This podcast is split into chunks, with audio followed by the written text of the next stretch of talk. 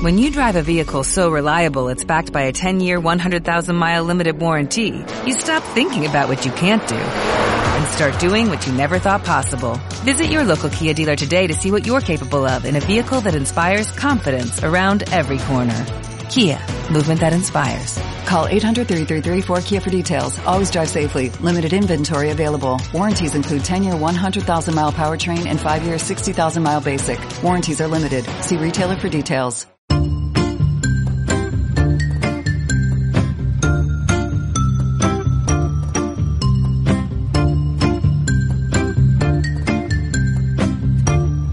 Esta vez, que lo teníamos postergado, pero decidido desde el principio de año en la nueva temporada de La Pizarra, eh, vamos a inaugurar, explicar eh, y también la, motivación que nos lleva a, a, abrir esta ventanita de mi rutina. No sé por qué, pero pareciera que hoy en día las noticias siempre se centran en, de hecho lo decíamos, en lo espectacular. Y lo peor de todo esto es que incluso las y los políticos también se centran en lo que dejó de ser rutina y hablan de cosas que la ciudadanía a veces ni entiende o están absolutamente disociados. Lo decía la Gaby en el ejemplo anterior. Probablemente buena parte hoy de las y los bolivianos están más pendientes a ver cómo la pasan en el carnaval que en querer discutir 25 horas seguidas sobre el conflicto de Ucrania-Rusia, por muy importante geopolíticamente que sea. No estoy diciendo que no se le preste atención a lo otro, pero la gente tiene una rutina, una rutina que marca y domina y construye sentidos comunes, pensamientos. Es una obsesión que además lo quiero decir a, bombo y platillo de, del espacio nuestro, más del centro de investigación donde trabajo yo, donde trabaja Gaby, donde trabaja Vaya también, de, de CELAG. Estamos como obsesionados, ¿no? Con esto que le llamamos las clases populares, ¿no? Y, y acá, eh, en la pizarra vamos a poner un pequeño granito de arena y es simplemente escuchar, escuchar a gente que nos cuentan sus rutinas. Y es llamativo porque cuando uno las escucha esta semana que veníamos trabajando en estos audios, resulta hasta llamativo lo cotidiano, lo cual es una, una contradicción que es preocupante, ¿no? Así que hemos elegido y le pedimos a, los oyentes, ¿no? Que nos manden sus propias rutinas, las que fuere, las que sean, eh, para pasarlas y compartirlas. Es un espacio un poco de escucharnos. Eh, ahí tenemos eh, alguien de Ecuador, Abraham. Preséntale antes de darle al audio. Sí, van a escuchar el audio de Norma, Normita, como la conozco yo, como la conoce mi familia, una persona muy cercana a mi familia, eh, muy querida además, Norma Camposano, ¿no? Vamos a escuchar su rutina y luego si quieren lo, lo comentamos. Hola, buenas tardes. Mi nombre es Norma Campuzano, tengo 41 años. Vivo en la ciudad de Guayaquil, Ecuador. Soy madre soltera, tengo tres hijos, por lo cual me toca cada día luchar para sacarlos adelante. Me levanto cinco y media de la mañana para hacerles desayuno y dejarles hecho el almuerzo. Tengo que salir de mi casa a las 8 de la mañana para poder así llegar a mi trabajo a las 9, que es mi hora de entrada. Trabajo ocho horas de 9 a 5 de la tarde. Pues me, en el día hago todo lo que sea de lo que es limpieza y hago almuerzo y si, si, toca dejar haciendo merienda, pues lo, se deja haciendo. Total es que tengo que, eh, con, eh, tengo que cumplir mis ocho horas de trabajo. Pues llega ya a las cinco de la tarde, yo estoy saliendo de mi trabajo a mi casa, que también es a veces un poquito complicado. Eh, los carros ya esa hora es hora pico acá en mi país y van los carros llenos, a veces no quieren coger. Entonces, es un poquito a veces complicado, pero eh, llego a las seis, seis y media a mi casa. A esa hora, pues, me toca otra vez eh, hacerle comida, merienda a mis hijos y ya les, les sirvo este, la comida. Estamos comiendo entre siete, siete y media y ya ahora sí, eh, pues, un descanso y esa es mi, rutina de trabajo.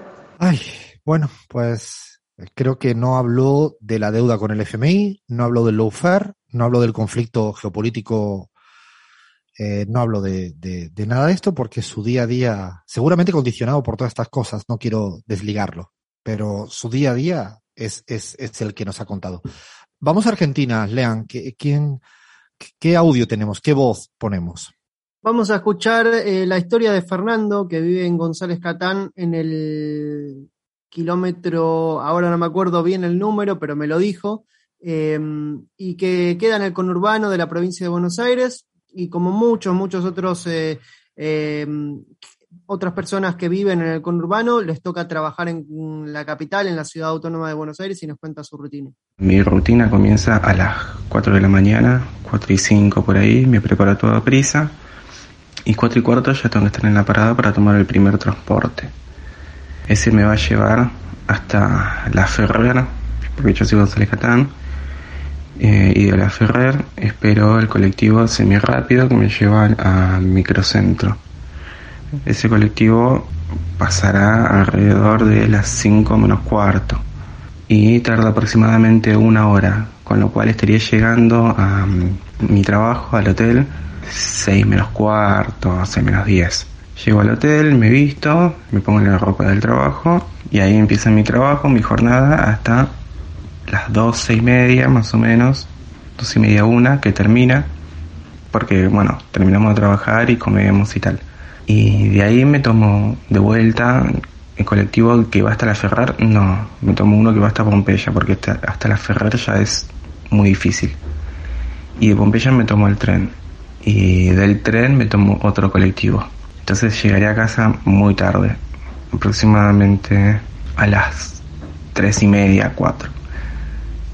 Llego, me duermo una siestita, porque el viaje es agotador un siestita de dos horas aproximadamente y a partir de ahí la tarde ya la tendría libre.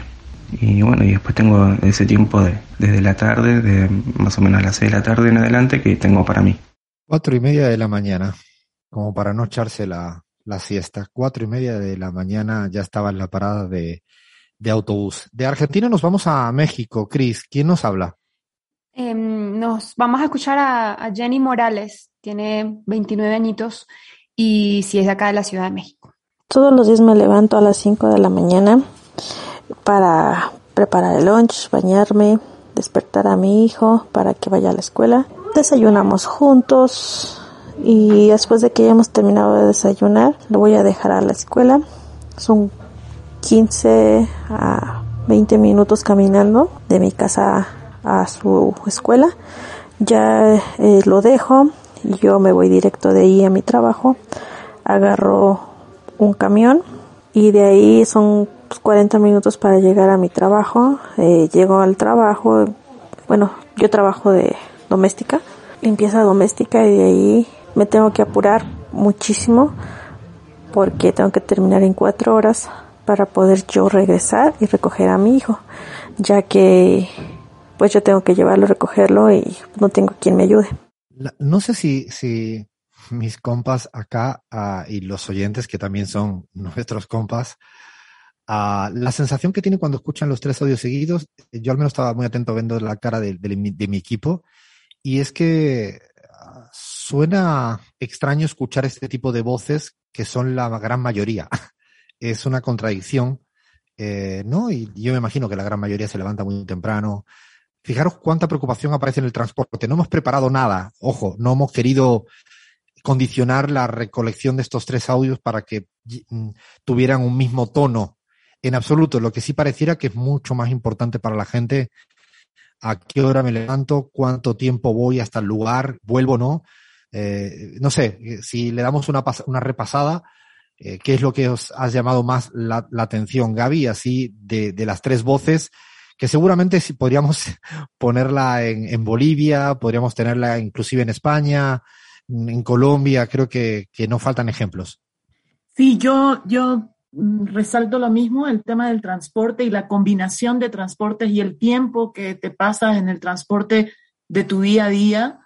Pero la otra cosa es la preocupación por estar con los hijos, con la familia, o sea, que te alcance el tiempo del día, para poder, aunque sea desayunar a las 5 de la mañana o a las cinco y media de la mañana con tu hijo eh, o con volver a tu casa para estar con ellos, eh, con la familia, eh, ese tiempo también es algo que me llama la atención de, de, coincidencia entre los tres audios, ¿no? ¿Se imaginan si estos audios los vamos a recolectar y a final de año se los mandamos en un audio a todos los presidentes y presidentas en América Latina? yo estoy seguro que, que no escuchan tanto esta cotidianidad que, insisto, es la de la gran mayoría de la, de la gente. Le vamos a, abrir un espacio. Creo que Abraham se había quedado con ganas también de, contextualizar, ¿no? El, primer audio me parece interesante eh, para, para eso. Es, es una ciudad grande, es Guayaquil, no es una ciudad chica y cómo, cuán, cuán jodido es el tener que ir y venir, que un poco remarcaba Gaby.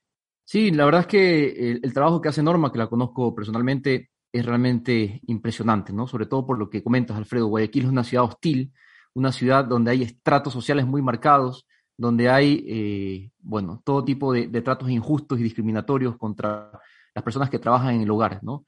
Y a la final lo que yo me pregunto, la conclusión que saco, ¿no? La, reflexión que, que, me ha generado este espacio al escuchar estos tres testimonios, es que muchas veces se les peta al pueblo, a la, a la gente de clases populares, ¿no? Que por qué no se levanta, por qué no se levanta si hay todo para levantarse, las razones sobran para levantarse, para protestar, para salir a las calles. Claro, ¿qué más tiene que pasar para que se levante la gente? Pero lo que debemos tener en cuenta de los testimonios que acabamos de escuchar es que cómo se va a levantar la gente, ¿no? Si es que levantarse no tiene nada que ver con lo que te hagan, sino con las fuerzas que uno tenga para levantarse. Entonces, al final, esa romantización de la protesta social, de la gente en las calles, habría que tomar en cuenta esto, ¿no? Porque no es fácil para la gente de Guayaquil, para Norma, por ejemplo, salir a las calles a protestar por el gobierno de Lazo, ¿no? Que ganas no le faltarán, no. pero no es fácil, no hay condiciones. Y es que ya se levanta para ir a trabajar, para darle el lancha al, al niño. Cris quería también comentar algo de, de, esa voz que venía de México. Sí, porque a mí me pone a pensar, ¿no? A mí me gustaría también que la gente que, que um, defiende la meritocracia, ¿qué se le dice a una madre que se para a las 4 de la mañana a salir y no llega a su casa hasta las, hasta las 4 y sigue siendo pobre? y que no le alcanza y que a veces tiene que sacrificar un día porque no tiene nadie quien le cuide, porque el trabajo de cuidados es mayoritariamente eh, realizado por mujeres, a veces son niñas y en la gran mayoría no está remunerado, porque ese tiempo en el hogar, por lo menos las personas que, ¿no? que trabajan de, son trabajadoras domésticas, empleadas domésticas, van y limpian en, y cocinan y hacen todo la, los, el trabajo de cuidados en una casa ajena a la suya, pero es que ese trabajo nunca acaba porque llegan a su casa y también tienen que hacerlo.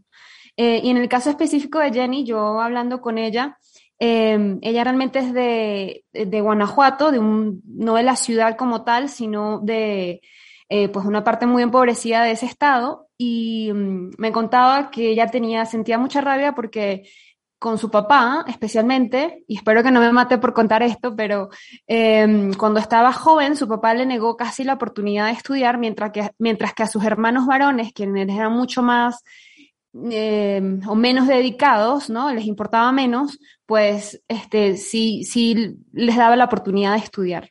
Eh, Jenny trabaja desde muy pequeña y lo intentó, ¿no? Según lo que ella me cuenta, lo intentó y, y pues la circunstancia finalmente eh, se redujeron a tener un hijo en, en, condiciones empobrecidas, pero además muy joven, ¿no? Casi un embarazo adolescente y ahora es no solamente la que responde por su hijo, sino también por su mamá y por sus otros hermanos, quienes tuvieron la oportunidad de estudiar gracias a su papá, pero ella no.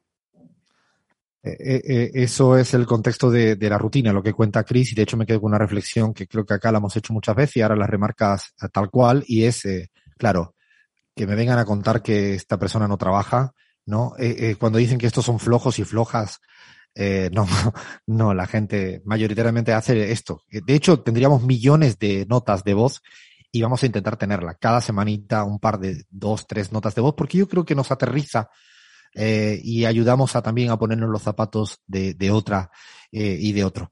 Uh, esta sí que queda un poco uh, abierto de par en par este, este espacio y, le pedimos a los oyentes que incluso busquen a su alrededor, busquen a gente amiga, a conocidos, a cuando uno va en un colectivo, se atrevan para, para que aparezca esta voz de, de, de este espacio que le vamos a llamar a mi rutina. Bueno, y por si fuera poco, ya poniéndonos así como en plan, ¿no? Casi con las lágrimas a puntito, eh, falta lo de las abuelas. O sea, si ya había una lágrima que estaba a punto, eh, nada, quédense unos segundos porque vamos a seguir acá en la pizarra con el segmento para las abuelas.